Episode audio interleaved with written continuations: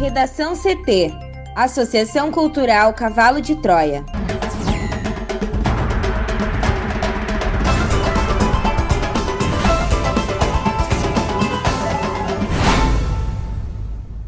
Agora, no Redação CT. Porto Alegre tem mais de 20 mil pessoas vacinadas contra a Covid-19. Rio Grande do Sul receberá 50 pacientes com Covid-19 de Porto Velho, em Rondônia. Carta pública sobre Pfizer expõe gestão ineficiente do governo sobre vacinas, dizem especialistas. Sob pressão para sair do cargo, Pazuello viaja a Manaus sem voo de volta.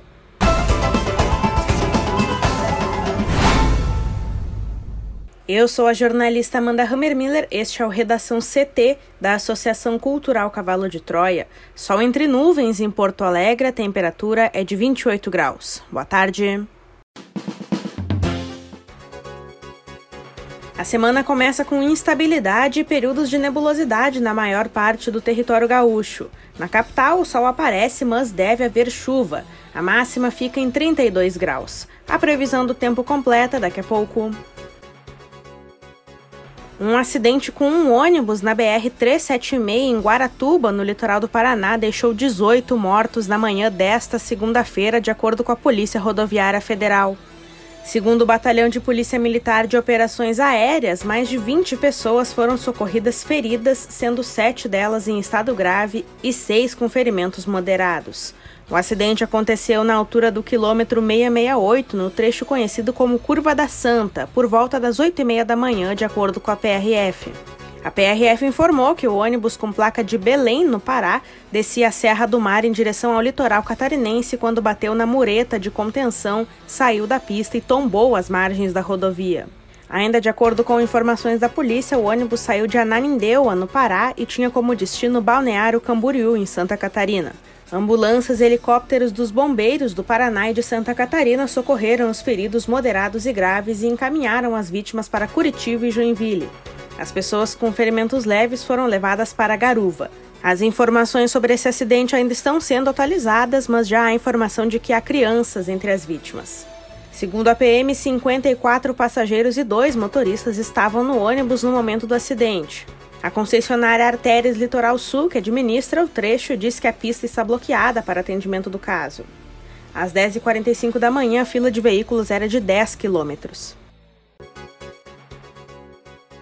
Porto Alegre tem mais de 20 mil pessoas vacinadas contra a Covid-19. A repórter Juliana Preto tem mais informações. O vacinômetro, a ferramenta lançada na quinta-feira passada para acompanhar a evolução da campanha de vacinação contra a Covid-19 em Porto Alegre, informou que 20.055 pessoas foram vacinadas na capital, 19,82% dos 101.170 habitantes que formam o público-alvo. Estão incluídos neste estágio os grupos prioritários da fase 1 do Plano Municipal de Vacinação de Porto Alegre. Dos profissionais de saúde, 11.444 já foram vacinados, 13,51% dos 82.464 previstos. Da classe dos idosos e pessoas com deficiência institucionalizadas idosos acamados, 8.910 foram imunizados, 53,84% do total de 16.548. Da população indígena e quilombola, um foi vacinado, o que corresponde a 0,05% de 2.158 que estão nesta categoria. A quantidade de vacinas aplicadas de 18 a 23 de janeiro foram 5 no dia 18, 329 no dia 19, 5.946 no dia 20, 7.009 no dia 21, 5.486 no dia 22 e 1.280 no dia 23. Profissionais dos prontos atendimentos de saúde e da SAMU devem começar a ser imunizados a partir de hoje. Indígenas e quilombolas também devem ser vacinados no decorrer da semana. Já no estado, das 341,8 mil doses recebidas, 170.800 referentes à primeira dose já foram distribuídas e 76.260 já foram aplicadas, sendo mais de 53 mil trabalhadores da saúde, 19 mil idosos residentes de instituições de longa permanência, 2 mil indígenas e 622 pessoas com deficiência. Todas as vacinas já estão com as 18 coordenadorias regionais de saúde, sendo que a primeira, de Porto Alegre, que é a maior área formada por 66 municípios, recebeu 75.910 doses. 27.731 foram aplicadas, o que representa 37% do total. Rio Grande do Sul receberá 50 pacientes com Covid-19 de Porto Velho, em Rondônia. Thaís Uchoa. O Rio Grande do Sul receberá nesta terça-feira 50 pacientes clínicos com Covid-19 vindos de Porto Velho, em Rondônia. 20 deles serão enviados para o Hospital Universitário de Canoas, na região metropolitana, e os outros 30 ficarão em Porto Alegre. 10 no Grupo Hospitalar Conceição, 10 no Hospital de Clínicas e 10 no Hospital Vila Nova. No sábado, o prefeito da cidade, Hildon Chaves, afirmou que os leitos para pacientes com Covid-19 na capital de Rondônia estão lotados. O governador em exercício Ranolfo Vieira Júnior disse nas redes sociais que a solidariedade não tem distância e nem fronteiras. A Secretaria Estadual de Saúde organiza uma operação de transferência desde o aeroporto Salgado Filho, na capital, onde os pacientes devem desembarcar, até os hospitais. A decisão foi tomada entre a Secretaria do Estado e as secretarias municipais das cidades que vão receber os pacientes. Segundo o diretor do Departamento de Regulação Estadual, Eduardo Eusade, são pacientes clínicos que precisam de oxigênio e de outras demandas. Ele diz que o governo de Rondônia quer se precaver e evitar que esses pacientes acabem na UTI, porque o estado vive uma situação de pré-colapso. Se forem para a UTI, é possível que não recebam um atendimento adequado. Os pacientes ocuparão em princípio leitos de enfermaria. No entanto, há a possibilidade de que o quadro se agrave e eles precisem de leitos de tratamento intensivo. Mesmo assim, o diretor garante que o Rio Grande do Sul está preparado para receber essas pessoas. A secretaria receberá nesta segunda-feira um relatório com informações sobre o quadro clínico e a situação de cada paciente. Para a transferência entre o aeroporto e os hospitais, serão utilizadas ambulâncias básicas e avançadas do Serviço de Atendimento Móvel de Urgência.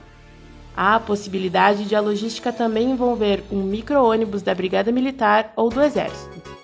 Em 14 de janeiro, o governo do Rio Grande do Sul já havia se colocado à disposição para receber pacientes de Manaus, em consequência do esgotamento da rede hospitalar da capital do Amazonas.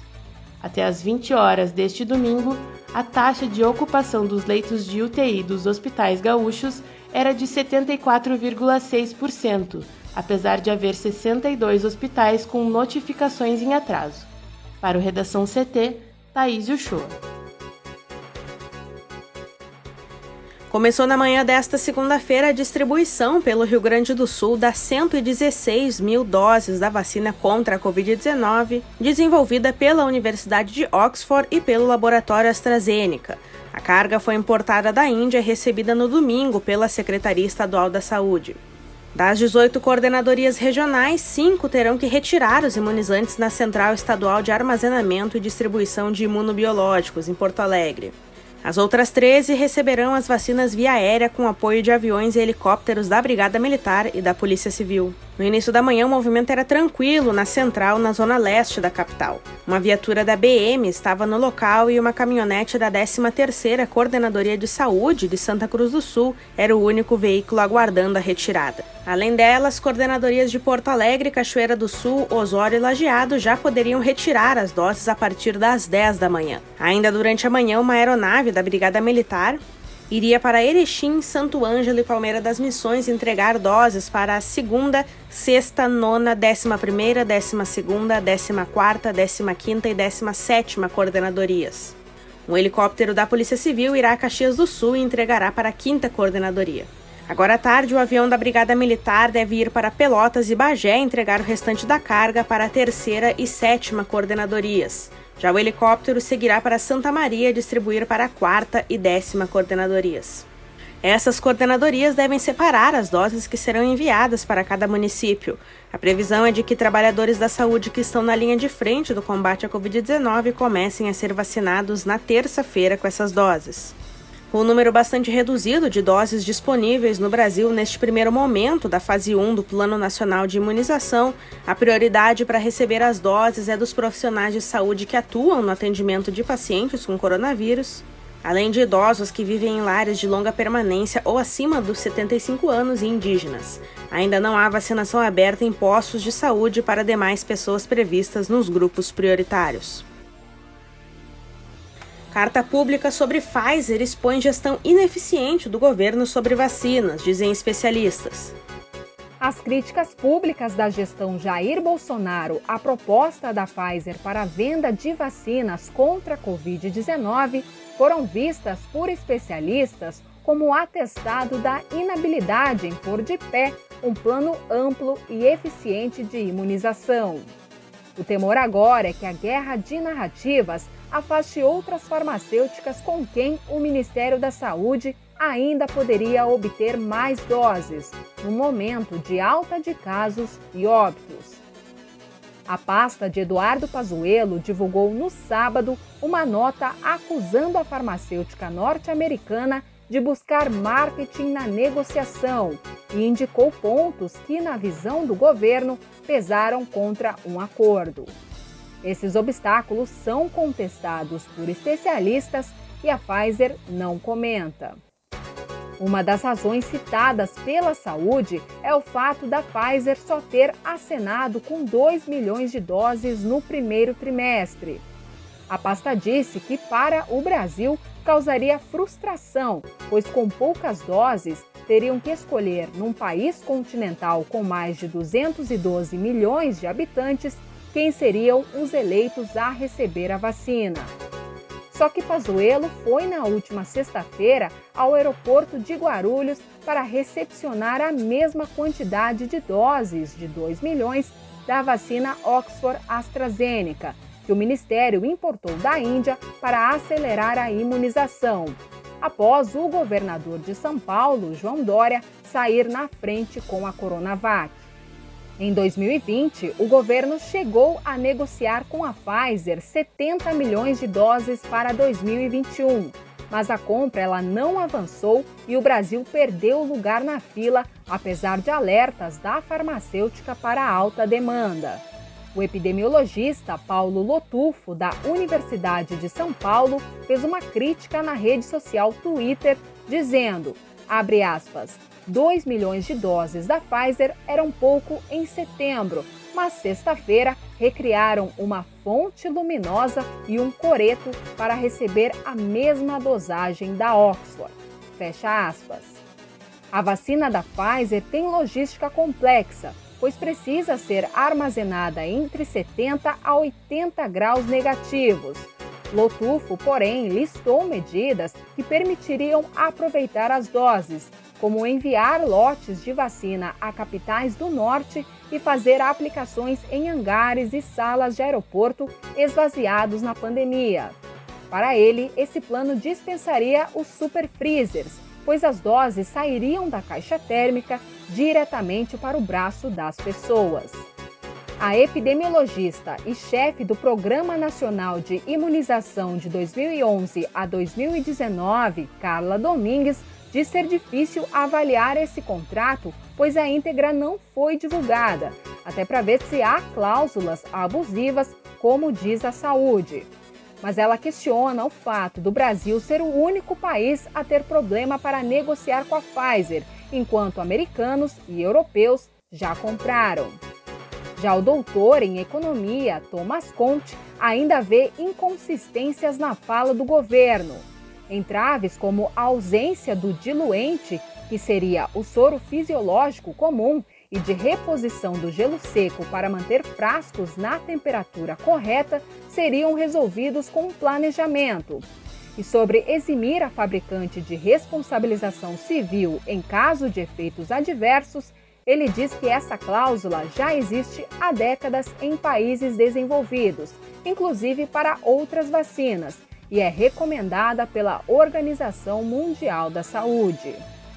Relembrando, Amanda, que essa sucessão de trapalhadas do governo na pandemia já levou partidos a discutirem o impeachment do presidente da República. Para o Redação CT, Juliana Preto. Sob pressão para deixar o cargo, o ministro da Saúde, Eduardo Pazuello, desembarcou na noite de sábado em Manaus, a cidade que enfrenta um colapso de saúde em virtude da pandemia da Covid-19. Conforme o jornal Folha de São Paulo, a viagem foi sugerida pelo Palácio do Planalto, que tenta diminuir o desgaste de imagem do ministro. O objetivo é também rebater discurso dos partidos de oposição de que o Poder Executivo não tem atuado de maneira efetiva no combate à doença. Em nota, o Ministério da Saúde informou que o ministro não tem voo de volta a Brasília e que ficará no Amazonas o tempo que for necessário. No sábado, a Procuradoria-Geral da República solicitou ao STF a abertura de inquérito para apurar a conduta do ministro em relação à crise enfrentada em Manaus. O pedido aumentou a pressão, sobretudo entre integrantes da cúpula militar, para que Pazuello deixe o comando da saúde para não prejudicar a imagem das Forças Armadas. Apesar de estar incomodado com a postura do ministro, o presidente Jair Bolsonaro tem afirmado que, por enquanto, não pretende trocar Pazuello. O presidente escalou o ministro das Comunicações, Fábio Faria, para comandar um plano de reação ao desgaste, que inclui a divulgação de balanços sobre iniciativas capitaneadas pelo governo contra a pandemia. Segundo a saúde, Pazuello transportou a Manaus 132,5 mil doses da vacina AstraZeneca para integrar o plano de imunização no Amazonas. Na nota à imprensa, a pasta faz questão de salientar que a saúde está cumprindo sua determinação de dar prioridade ao Amazonas na imunização. No pedido feito ao STF, o Procurador-Geral da República, Augusto Aras, ressalta que, em relação à crise enfrentada por Manaus, Pazuello tem dever legal e possibilidade de agir para mitigar os resultados. Ele ressalta ainda que uma eventual omissão seria passível de responsabilização civil, administrativa ou criminal. O documento salienta ainda que chama a atenção entre as aparentes prioridades da pasta a entrega de 120 mil unidades de hidroxicloroquina como tratamento ao coronavírus, quase a mesma quantidade de testes para a detecção da doença. o documento diz, aspas, ainda que tal medicamento tivesse sido adquirido de forma gratuita, é provável que tenha havido gasto de dinheiro público na distribuição do fármaco, fecha aspas. Após um ano de pandemia e dezenas de estudos, a cloroquina e a hidroxicloroquina não mostraram efeito benéfico no tratamento da Covid-19. Uma reportagem da Folha de São Paulo mostrou que Pazuello ignorou uma série de alertas sobre a falta de oxigênio em Manaus. O ministro foi avisado por integrantes do governo do Amazonas, pela empresa que fornece o produto e até mesmo por uma cunhada sua que tinha um familiar sem oxigênio para passar o dia. Pazuello também foi informado sobre problemas logísticos nas remessas. Os avisos foram dados pelo menos quatro dias antes do absoluto colapso dos hospitais da cidade. A situação já havia levado a PGR a dar 15 dias para que o ministro explicasse por que não agiu para garantir o fornecimento aos hospitais de Manaus. Na petição, Aras observa que, apesar de ter sido observado o aumento do número de casos de Covid-19 já na semana do Natal, Pazuello optou por enviar representantes da pasta a Manaus apenas no dia 3 de janeiro. O procurador-geral afirma ainda que desde 6 de janeiro constava como recomendação considerar a possibilidade de remoção de pacientes de Manaus. No Redação CT, agora previsão do tempo com Juliana Preto. A semana começa no Rio Grande do Sul com instabilidade e períodos de nebulosidade na maioria das regiões nesta segunda-feira. O sol aparece entre nuvens ao longo do dia, mas uma massa de ar quente e úmido que atua no estado deve provocar pancadas de chuva e temporais isolados no período agora da tarde para a noite. Mas antes disso, o dia hoje será quente e muito abafado. Vai se repetir o ciclo de ontem, do domingo, que é tradicional no verão, de horas seguidas de sol, com posterior chuva e risco de vento forte e granizo. De acordo com a Metsul Meteorologia, a chuva é esperada na grande parte das regiões gaúchas, mas por se tratar de uma precipitação típica da estação, poderá não ocorrer em alguns lugares. Por exemplo, terá cidades em que não vai chover e em outras será apenas em alguns bairros. Sobre as temperaturas do dia, como hoje será abafado, elas ficarão entre 31 e 33 graus na maioria das cidades dos vales e da Grande Porto Alegre. As máximas superam os 30 graus também no oeste, no centro e no sul gaúcho. Aqui na capital, a máxima fica na casa dos 32 graus. Obrigada, Juliana. Essas e outras notícias você confere no nosso portal redacão.cavalodetroia.org.br. Lá você também pode ler o editorial dessa semana, o funk e a vacina. Redação CT. Apresentação Amanda Hammermiller. Colaboração Juliana Preto e Thaís Uchoa. Uma produção da Associação Cultural Cavalo de Troia com apoio da Fundação Lauro Campos e Marielle Franco. Próxima edição amanhã. Boa tarde.